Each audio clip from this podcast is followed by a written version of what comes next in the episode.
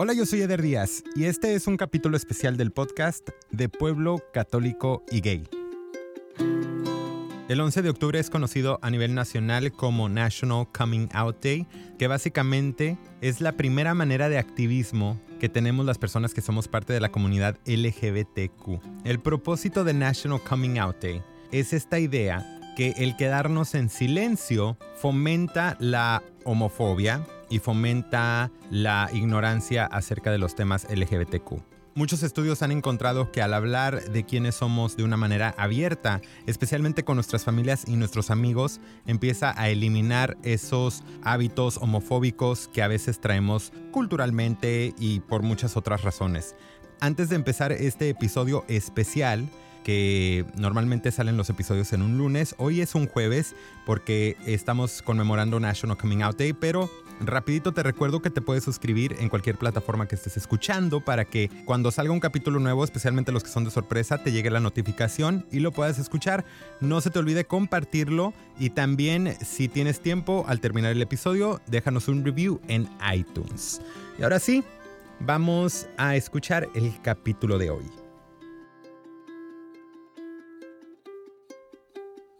Hola, yo soy Luis Sandoval y soy de una ciudad pequeña, porque no es pueblo, católico y gay.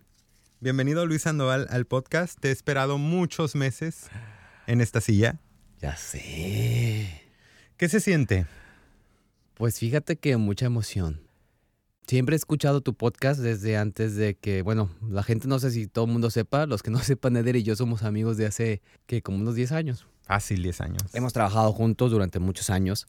Entonces, hace como un año, ¿no? Fue que me platicaste que querías hacer un podcast que se llamara De Pueblo Católico y Gay.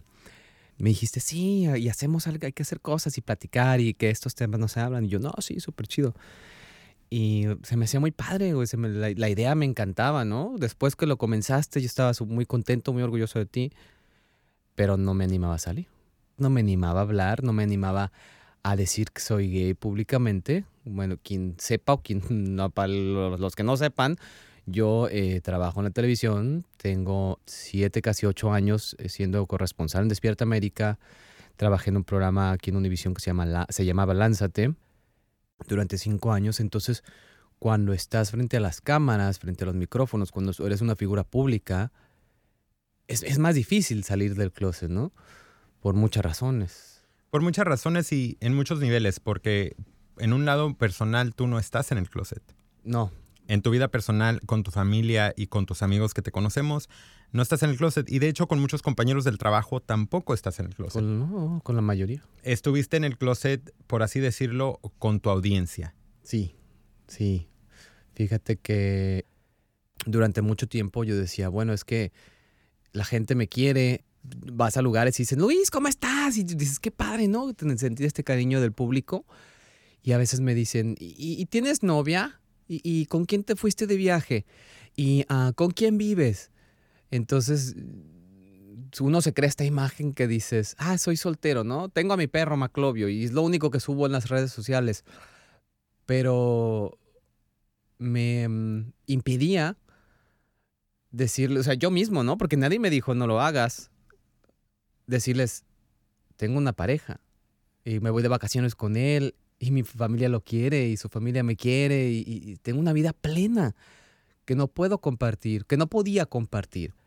Entonces eso de alguna manera yo sentía que estaba siendo también como hipócrita, fíjate.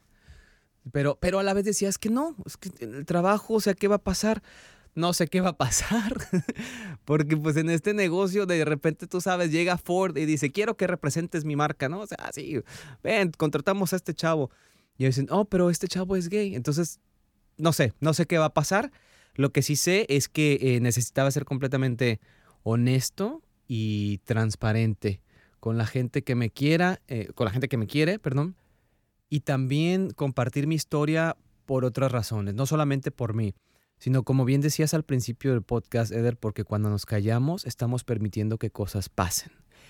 Y para mí la gota que derramó el vaso fue el suicidio de Hamel Miles, el niño de nueve años en Colorado, que se quitó la vida después de de que le dijo a su mamá que era gay, su mamá lo aceptó, le dijo, vamos a, tú y yo, vamos a, a luchar contra el mundo, ¿no?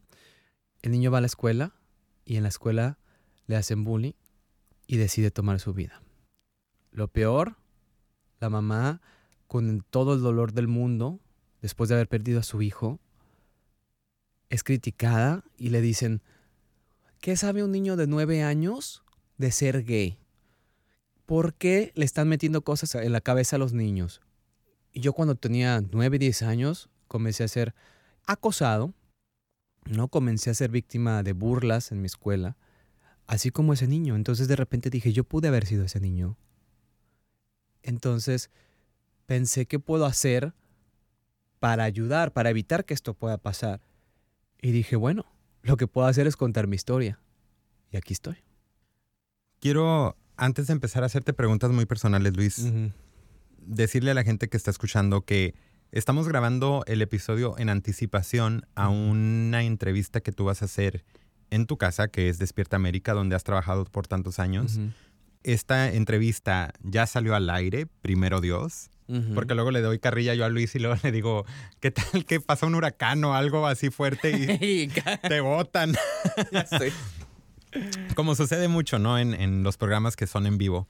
Pero espero que no pase nada, obviamente, y espero que, tengas la oportunidad de abrir tu corazón en el programa. El, el, episodio lo estamos grabando antes, entonces muchas de las cosas que a lo mejor ya ahorita van a empezar a salir en la, en la tele, que van a ver, Todavía no las podemos platicar porque no sabemos, Luis. No sé si vas a llorar ahí en la televisión, no, sé. qué va a pasar. O si te van a sacar así a tu primer amor de, de la secundaria, así que pase el enamorado.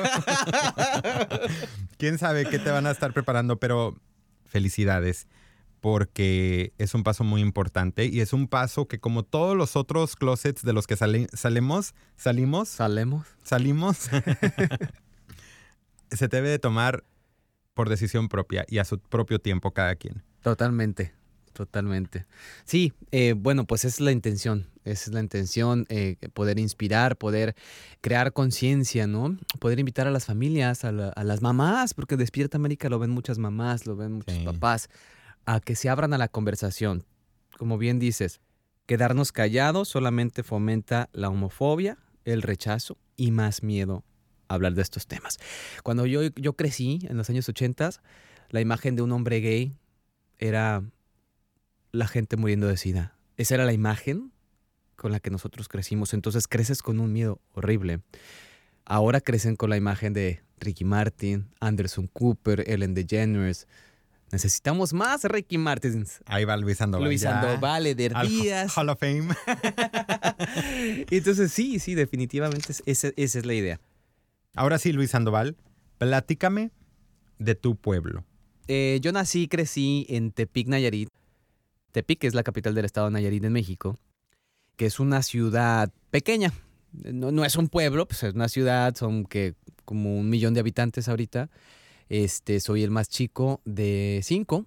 Tengo cuatro hermanas bastante mayores que yo.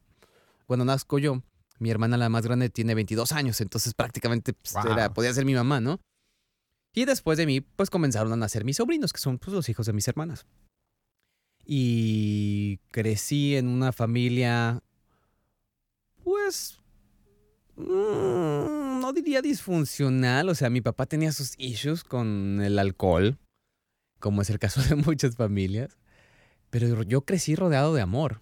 Yo crecí rodeado de cariño. Mi mamá, mis hermanas siempre, siempre me quisieron, nos, queremos mucho como familia. Mi papá fue una relación medio, medio rara porque él era muy frío, pero eh, su, carácter era, era raro. No sé, como que él, él tuvo muchos traumas que lo llevaron a ser una persona fría. ¿A qué jugabas de niño? A mí me gustaba mucho jugar a las escondidas, a las alcanzadas, el stop, ¿no? A mí siempre me gustaron los grupos, eh, los, los juegos que se hacían en grupo. Había de repente lotes vacíos, baldíos, y pues había árboles, entonces nos aventábamos y así abajo, ¿no? Que había de repente una boncha ahí de ramas y jugabas al tarzán. Cuando había casas en construcción, pues hacíamos túneles en las montañas de arena y pues jugábamos con los carritos, todo eso. ¿Cuándo fue cuando tú empezaste a sentir que eras diferente? Fíjate que yo no me sentía tan diferente. A mí la gente me empezó a señalar. Y por medio de la gente me di cuenta que yo era diferente. Yo no lo sentía en mí. O sea, era un niño más, a lo mejor más tranquilo, más modosito, que no era súper fanático así eh, del fútbol. El momento en el que yo me sentí diferente fue cuando comenzaron a ponerme apodos, que tendría como unos nueve años. Un apodo que fue básicamente el que se usó durante mucho tiempo cuando estaba en la primaria. Entonces ahí fue cuando comencé a decir, ah, entonces eh, a mí prácticamente me etiquetaron como un niño gay. Ahora que de repente platico con mi mamá, con mis hermanas, y, ellas sí veían que yo era, te digo, un poco más, más delicado, más muy estudioso, siempre fui estudioso, eh, ordenado, pero yo no me sentí diferente. Fue cuando me, me empezaron a, a señalar que dije, ah, entonces a lo mejor sí soy diferente. Y ya cuando empieza a suceder todo esto, ¿en qué se convierte la primaria para ti?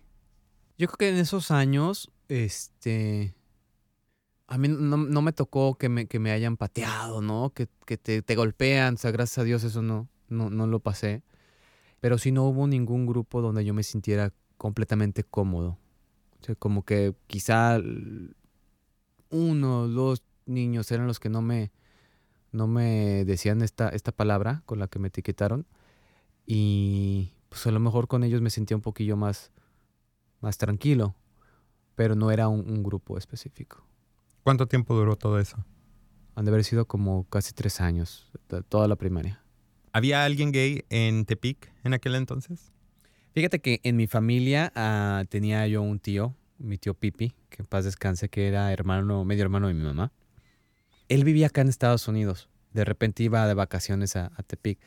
Y sí, era, era, era gay, así más afeminado, ¿no? Más amanerado. Eso era pues, el contacto más cercano que yo tenía en mi familia. Pero pues ya en la televisión empiezas a ver más cosas, ¿no? Yo tengo muy, muy, muy grabado en la mente la película Filadelfia, que fue con la que Tom Hanks se, ganó un Oscar, porque Tom Hanks hace el personaje de un hombre que está muriéndose de SIDA y que está demandando a la compañía donde trabajaba. Entonces, se me hace súper poderosa la imagen de este hombre que estaba flaco, que estaba muriéndose y que estaba luchando por, que estaba luchando por su vida, que estaba luchando por su relación y que estaba luchando por sus derechos, ¿no? Al ver eso yo dije, oh, está cabrón el futuro, ¿no? Para alguien gay. Ya después, cuando empiezan ya las hormonas a sentirse así ya medio raro, es cuando dices, pues yo sí voy a poder. y sí. y le das con todo. Y ya. Cuando estabas viviendo todo esto en tu primaria y secundaria, ¿qué te decía tu familia? ¿Ellos se daban cuenta de los apodos que te decían? Se daban cuenta, pero no sabían como que qué, importancia tenía, ¿no? O a lo mejor podían decir, ah, pues los otros niños de repente lo, lo, hacen bullying. O sea, no. ¿Cómo te puedo explicar? Como que sabían que, que algo había ahí medio raro, pero como yo no me quejaba, yo no decía nada, decían, ah, está bien. Es como si en la escuela te dicen gordo, ¿no? Te dicen chaparro, te dicen, no, pues el, prieto, que este, que el otro. Entonces ellos decían, ah, es normal, ¿no? Este. Entonces, no, yo nunca me quejé con ellos. Mi, eh, mi, mamá, hasta, hasta ahora ya de grande, hemos, hemos platicado sobre eso. Dice que ella, una vecina, una vez le dijo que le daba mucho coraje que yo me juntara con unos niños, porque los niños me estaban diciendo, ay, viene el putito. Entonces a la vecina le dio mucho coraje y le dijo, no dejes que se junte con ellos. Y, pero dice mi mamá, dijo, pues es que si él quiere ir a juntarse con ellos, ¿qué puedo hacer yo? ¿No? O sea, porque pues yo iba y jugaba, a final de cuentas. Entonces, pues como que no había una conexión, ¿no? Entre está sufriendo o está bien, o sea, lo están haciendo bullying. Entonces, ¿te afectaba lo que te decían? Sí. La cuestión está en que yo pensaba que era mi culpa yo sentía que estaba avergonzando a mi familia, que estaba avergonzando a mi mamá. Entonces uno lo toma como que dices, ok, es mi culpa, es mi castigo, ¿no? Entonces yo no, yo quería proteger, imagínate, ¿no? Un niño de 9, 10 años queriendo proteger a su familia, no mames. Eso fue lo más, lo más cabrón, lo más, lo más pesado. Estamos hablando sobre la etapa del, del bullying. Sí. Ahí no había nada. Ahí solamente yo sentía el bullying. Pero yo no tenía una lucha interna entre ser o no ser gay. Ya después, más grande, eh, pues te empiezas a dar cuenta que sí, mm, o sea, pues ahora sí que el cuerpo te dice una cosa y la gente te dice que tienes que irte por otro camino. Cuando comienza esto, ya estaba más grande y ahí sí fue un infierno. Porque el, el- el querer el querer entrar en un molde en el que te dicen que tienes que vivir, pero tú sientes algo completamente diferente entre ti, eh, dentro de ti, es bien intenso. O sea, es, imagínate estar, acostarte todas las noches pidiéndole a Dios que te cambie, diciendo, ¿por qué yo, Dios mío? O sea, si yo soy una persona buena, ¿por qué me pusiste este castigo? Lloraba y rezaba y decía, es que yo no quiero, yo no quiero esto, yo no quiero sentirme así, yo no, yo no. ¿Por qué? Hasta que un día dije, ¿sabes qué? Ya no puedo más. Yo mismo, platicando conmigo mismo, dije, me acepto como un hombre gay. En ese momento fue, no sé, güey, como, como si me hubiera quitado un peso de encima. Y era conmigo mismo, ¿no? Decir, ya no puedo luchar con esto, soy gay. Ah, y fue un descanso. ¿Cómo qué edad tenías? Como unos 18, 19. ¿Y tu grupo social todavía te señalaba o ya Esa es otra cosa, fíjate. Cuando entro a la secundaria, resulta que había otro chavo más afeminado que yo. Entonces todo el bullying se fue hacia él. En la prepa había otro también. Entonces todo el bullying se fue hacia ellos. Y yo comencé a ser invisible. Entonces ya el bullying, de repente había un poquito. Y yo, ah, como que tratas de llevártela, ¿no? Y aprendí a ser popular aprendí a, ganarme a las personas que me rechazaban, ¿no? Aprendí a caer bien, aprendí a jugar el juego social. y después te vienes a Tijuana? Sí, yo desde chiquillo quería estudiar esto, me encantaba la televisión, entonces me, me vengo a Tijuana y ahí comienzo a estudiar, este, y en Tijuana me encuentro con muchos aliados.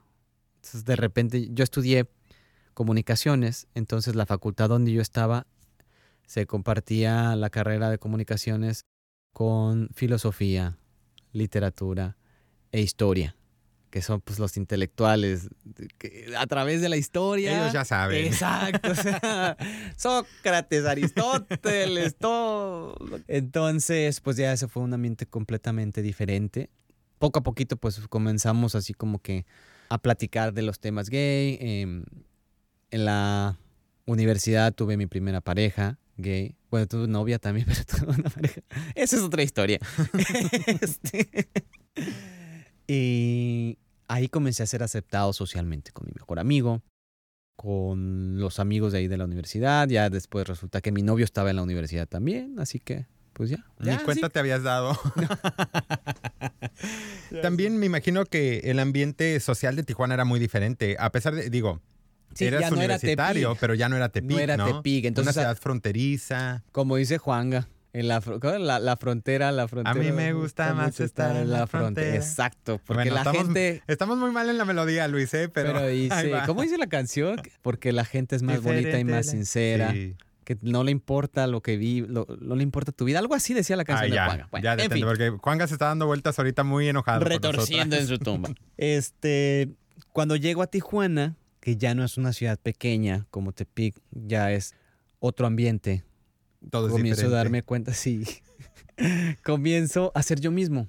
Comienzo a, a dejar mi miedo a un lado. Salgo a bares gay, tengo amigos gay, amigas lesbianas. Entonces ahí puedo ser finalmente yo mismo. ¿Ya habías salido del closet con tu familia? Fue en esa época también cuando hablé con, hablé con mi mamá y mi mamá me dijo, ok, yo te amo, te acepto desde siempre, como seas. Tú eres mi hijo, no por eso vas a dejar de ser mi hijo. Y, mi mamá habló con mis hermanas, mi- mis sobrinos. Y fue un proceso un poquito complicado para ellas. Jamás me lo, me lo hicieron saber. O sea, yo me enteré por, por otra, de una de mis hermanas que me dijo, no, la otra estaba llorando. Y, y entonces, para una de ellas fue un poquito más, más complicado porque es muy conservadora. Otra se agarró llorando porque dice que se sentía muy mal. El haberme dejado solo, el no, no haber estado ahí para apoyarme sabiendo todo lo que sufrí. ¿Y tu papá? Fíjate que con mi papá nunca platiqué así, porque no teníamos la relación más, más cercana del mundo en- cuando yo estaba joven. Sin embargo, con mi papá logré arreglar las cosas, esa relación, o sea, mi papá murió conmigo. O sea, yo me hice cargo de mi papá sus últimos años de vida, sus últimos meses. Y íbamos a verlo pues casi todos los días ahí a, un- a una casa de cuidado donde estaba. Y aunque yo jamás platiqué de mi pareja ni de nada con él, un día él le dijo, le dijo a Renato, a mi pareja, le dice, más te vale que, que cuides a Luis, ¿eh? Y que le seas fiel, porque él trabaja mucho y no se merece que tú le pagues mal. Y así como que oh, Renato así como que, ah, ok, señor, gracias. Renata así de, nomás soy su amigo, señor. Sí, nomás soy su amigo que viene diario a verlo con, con usted. Entonces, él, pues sí, él sabía. Pero no necesité decirle nada. Claro. ¿no? ¿Sientes que te hace falta haber tenido esa plática con tu papá? No. Yo siento que, que logré cerrar el ciclo con mi papá de muy buena manera, que nos perdonamos, aprendí mucho de él, sigo aprendiendo. Yo siento a mi papá conmigo todo el tiempo. Ahora entiendo cosas que de más joven no lograba comprender. Ahora también le doy gracias a la vida por, por haberlo puesto en, en mi camino, porque yo estoy orgulloso del papá que tuve. Que en paz descanse tu papá. Vamos a platicar ahora, Luis, de tu trabajo. Cuéntame qué significaba para ti estar en el closet en el trabajo cuando empezaste tu carrera. Sí, fíjate que yo en el trabajo nunca es, nunca he tratado de dar una imagen que no soy, ¿no? Entonces yo, si me pregunta, si llega alguien y me pregunta, ¿eres gay? Le digo, sí, sí soy gay. Pero no, no voy así como que gritándole a los cuatro vientos, porque obviamente pues no quieres que te etiqueten, ¿no? Quieres que te conozcan por tu trabajo, por lo que haces, y no porque digas, ah, el jotito de la tele, ¿no? El que da los espectáculos o el que corta el cabello, o sea, que, que han sido lamentablemente los estereotipos a los que nos hemos eh, acostumbrado en, en- pues en los últimos años de mis abuelos. En la historia. Ok, luego. Aristóteles. No. Aristóteles, Sócrates, Platón, este, no, siempre he tratado de que no me etiquete. Entonces, por eso he evitado decir que soy gay. Además es súper complicado, o sea, querer hacerla en la tele, o sea, está cañón. Está cañón entrar ya desde, desde el principio con esa etiqueta, ¿no? Con ese estigma, por así decirlo. Entonces, por eso, pues trataba de, de evitarlo, ¿no? Simplemente por no hacerme est- esta imagen que a partir de hoy ya tengo. Gracias. Pero Sorry, me siento, no, no, no, Mira. Eder, no, sorry. Me siento tan tranquilo y no tienes idea de lo libre de que en este momento por fin puedo ser yo mismo totalmente y decir eh, las cosas que a veces no puedes decir y decir lo que eh, cosas que me enojan, ¿no? Y defender a personas porque antes, o sea, has- has- hasta uno que es gay dices, ay no, es que esto está muy gay. Esta foto no, güey, me veo muy gay. O esta canción no, porque está muy gay. No mames, güey, claro que te vas a ver gay, eres gay. ¿Y qué? ¿Y qué? Y es súper cabrón llegar a este momento. Como dices tú, yo creo, y ya me emocioné. Sí, a vi, partir de vi. hoy voy a hablar y no me voy a callar. Eh, es, eh, ya se me olvidó lo que te... No, pues. Y luego, yo ya estaba acá con mis palomitas. A ver, Sandoval. No, no, no. A partir de hoy dije voy a hablar y no me voy a callar. Este, porque es súper importante que seamos nosotros mismos. Y que, gracias a Dios, me ha ido súper bien. Soy un hombre pleno, tengo una carrera, eh, mi familia me quiere, soy muy feliz. Entonces, a mí me faltaba hacer esto por- para poder seguir adelante, para poder eh, luchar por las cosas por las que creo, ¿no? Y en este caso, o sea, poder pararme y decir, hey, dejen de hacerle bullying a los niños. O sea, tú no sabes el daño que le estás haciendo. Y te lo hablo desde mi propia experiencia. Señora, usted que no puede aceptar a su hijo, venga, vamos a platicar, le voy a ayudar. Señor, Usted que tiene preguntas, que se echa la culpa de que si mi hijo es gay por mi... Venga, yo le voy a ayudar. Eso es lo que necesitaba. Y, a- y en este momento me siento empoderado, me siento contento, me siento tranquilo, me siento ligero y me siento feliz de estar aquí contigo y con la gente que nos está escuchando. Si son unos, si son 20 mil, Son millones. este, el poder abrirme totalmente para, para ellos. Felicidades, Luis, porque es, es, es un paso importante. Sobre todo, como te lo decía al principio, por ti mismo. Por ti mismo, porque... Y, y- y voy a mi próxima pregunta. ¿qué, ¿Cuáles eran las cosas más difíciles de estar en el closet en el trabajo, a pesar de que no estabas en el closet en tu vida personal? Sí. Que no te tomen en cuenta para, para seguir avanzando en tu carrera. Que te estereotipen, ¿no? Que digan, no, no le, no le pongan esto porque no sabe hacer esto, ¿no? Eso. ¿Y por qué ahora? Todo se acomodó. Tú tienes también culpa porque he escuchado tu podcast y digo, qué chido poder hablar de estos temas, ¿no? Qué chido poder ser abierto completamente y ser honesto, porque eso es lo más importante también, ser honesto. Tenía ganas de venir al podcast, pero decía, pero no, ¿cómo? O sea, no, pero o sea, sí, no. Total que a final de cuentas tenía rato pensando en que si era buena idea hacerlo o no hacerlo. Una amiga me dijo, güey, o sea, vas a anunciar, soy gay, y la gente va a decir, ajá, ya sabíamos, güey. Y Y tan tan. Tan, ajá, así como que, mejor cuéntanos un chiste de, gallegos. Esto surgió, te digo, a, raíz del, suicidio de este niño de nueve años, que estábamos discutiendo en una junta de producción ahí en Despierta América. Entonces, mis compañeros, alguien de ellos dijo, no, sí, pero la preferencia sexual de las personas, y yo los paré en seco. Le dije, a ver, muchachos, hay que educarnos. No se dice preferencia, se dice orientación. ¿Por qué? Porque preferencia implica que uno elige. Y la verdad, uno no lo elige. En el 99.9% de las personas que somos gay, lesbianas, transgénero, nosotros no lo elegimos. Porque si me das a elegir, yo prefiero ser heterosexual. Es más fácil. Ya está todo el camino listo.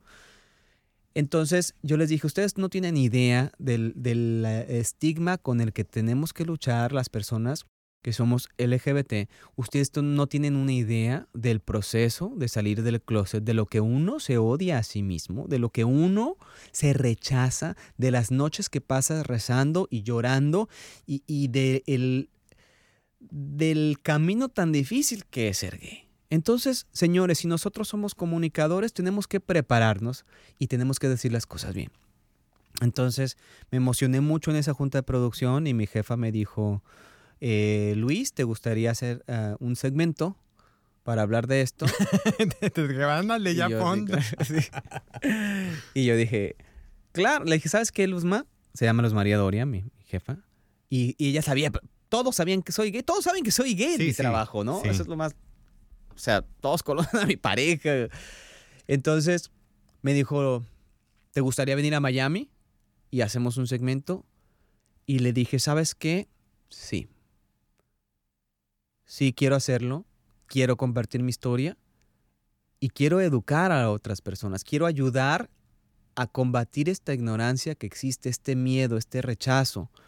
No quiero que haya más niños que están pasando por esto, no quiero que haya más bullying, porque aunque nadie sea gay en tu familia, si, si tú como papá, como mamá, estás criando niños en un ambiente eh, de homofobia o en un ambiente donde hay ignorancia, mejor dicho, hacia la comunidad LGBT, cuando tus hijos llegan a la escuela, le van a hacer bullying a los niños que, que- que puedan ser eh, LGBT y que aunque sus familias los acepten, tus hijos que están viviendo en la ignorancia van a hacerle la vida imposible a los demás. Claro, la homofobia, nadie nace con homofobia.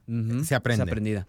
Necesitamos que las personas que no conocen a alguien gay o que tienen todavía esta idea de que somos malos o pervertidos, pervertidos o lo que sea, que conozcan a alguien que es gay y que tiene valores y que eh, estudia, ¿no? Y que es una persona respetada y respetable y que comencemos a romper los estereotipos que existen en las mentes de las demás personas. Eso necesitamos y por eso estoy aquí ahorita. Entonces necesitamos combatir la enfermedad con conocimiento. Sí. Entonces necesitamos que más personas digan, eh, yo también. Gracias, Luis, muchas gracias. Sí, sí necesitamos.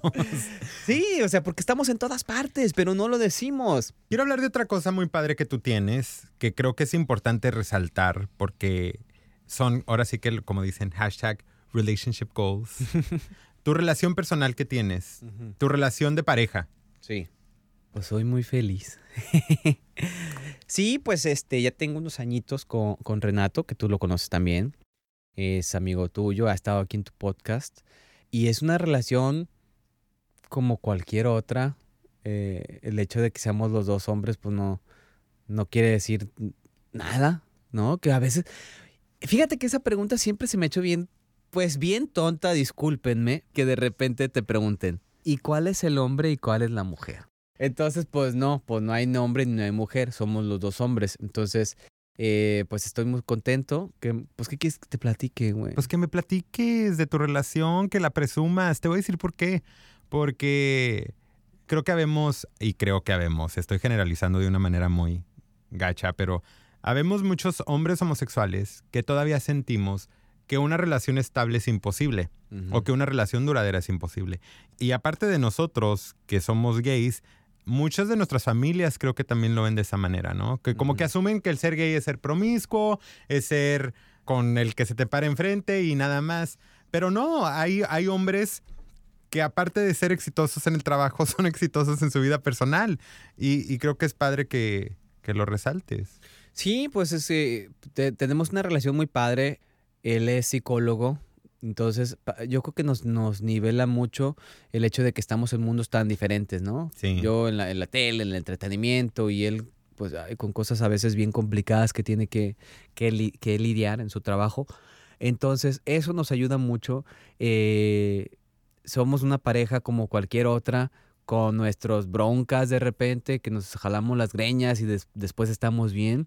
Y hemos tenido tiempos difíciles también. Hemos tenido eh, bastantes cosas que, que hemos superado y que hemos tenido que enfrentar. Em, pero pues es un, es un camino de aprendizaje.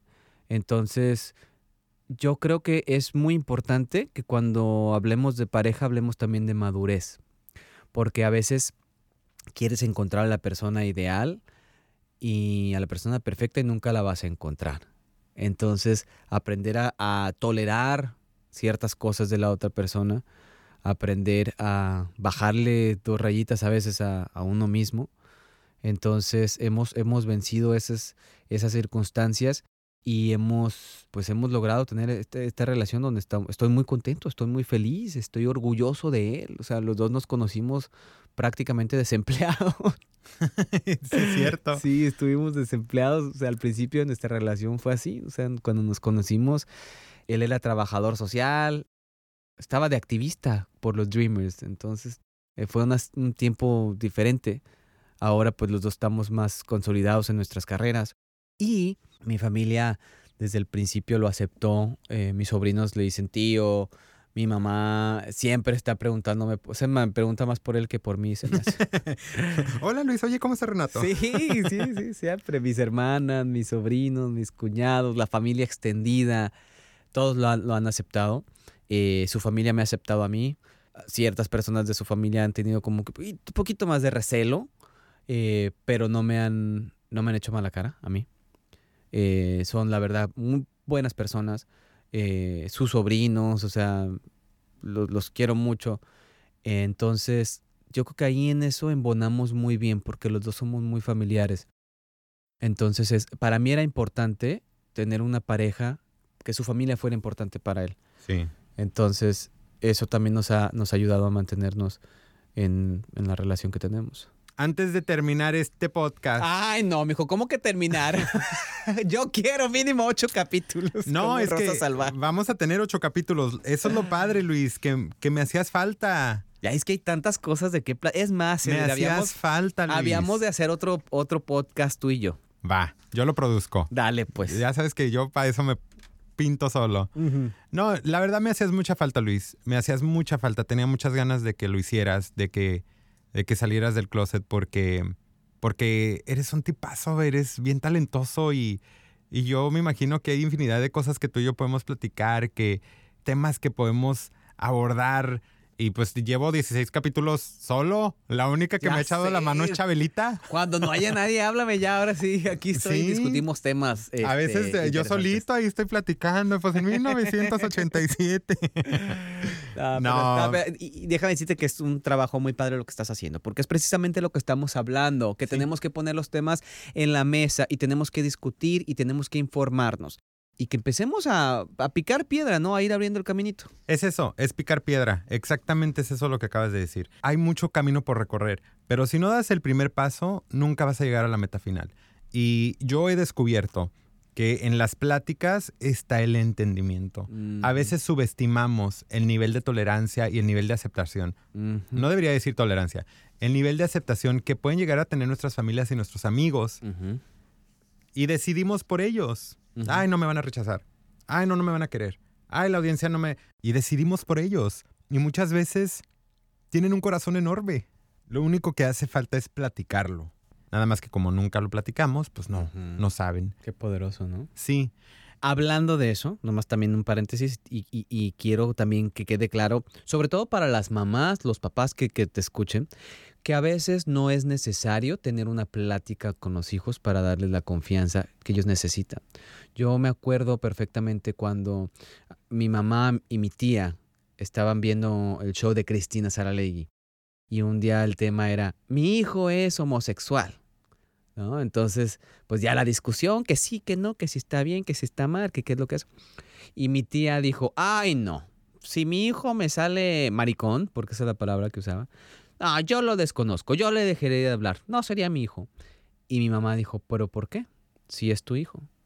Tienes que aceptarlo como sea y tienes que quererlo. Y si es gay o no es gay, sigue siendo tu hijo. Pues a mí no, pues a mí sí. Lo dijeron enfrente de mí. Entonces ese momento dio la pauta de decir, mi mamá me acepta. Platique con ella o no platique con ella. Ella fue armando el caminito para que cuando yo estuviera listo, no hay bronca, hijo. Todo está bien. wow. Qué padre. Aparte tu mamá es una señorona. Tengo el honor de conocerla. Sí, Tiene un corazón bien grande. súper, súper. Yo sé que cuando salga este episodio ya vas a haber hecho lo que vas a hacer en Despierta América, pero ¿tienes miedo? Tengo miedo, sí tengo miedo de que mi carrera se pueda ir a un precipicio, como o sea, sí ha pasado, ¿no? O sea, estamos en el año 2018, pero nada me garantiza que esto salga bien. Tengo miedo, pero lo más importante, lo que más me preocupa es que se logre transmitir el mensaje, que logre tocar los corazones de las personas y que logre empezar a abrir ese caminito que mi mamá abrió cuando yo estaba pequeño. Empezar a picar piedra, poder tocar los corazones de, de las familias para que pierdan el miedo y que dejen entrar el amor en sus vidas y que saquen la ignorancia y que saquen la homofobia de sus familias y que podamos seguir luchando por esto cada, y que cada vez seamos más y más personas. E- eso es lo que más me preocupa. ¿Qué te gustaría decirle a Luis Sandoval de nueve años? Me gustaría decirte, pequeño Luis, que, que todo va a estar bien, que seas fuerte, que sigas con ese corazón tan, grande que tienes, que sigas con esas ganas de crecer, de luchar, de ayudar a los demás. Quiero decirte que no es tu culpa.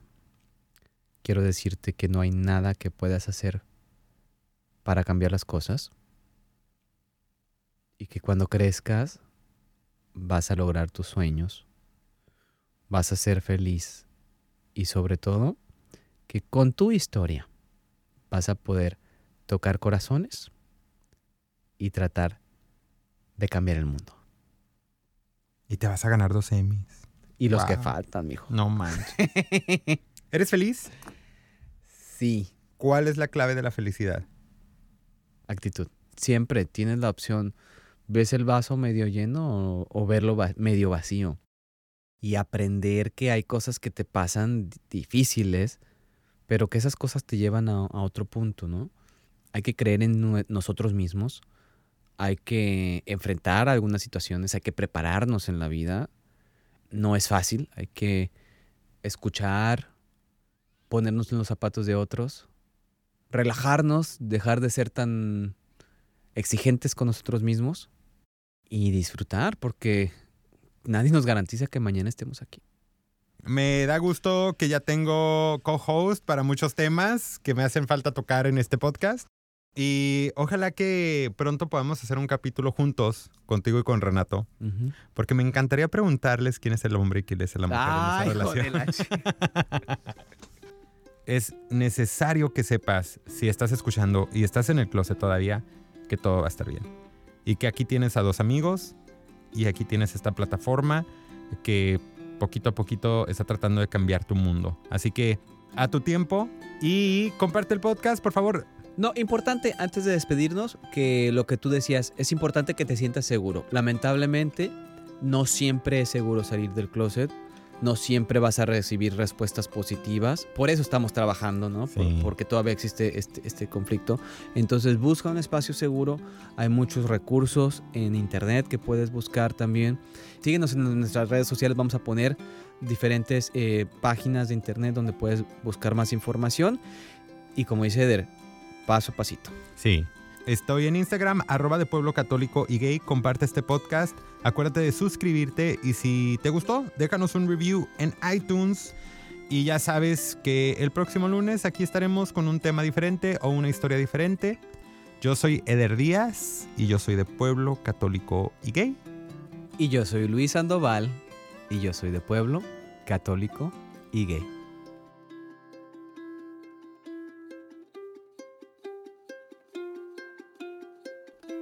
¿Había alguien gay en Colima en aquel entonces?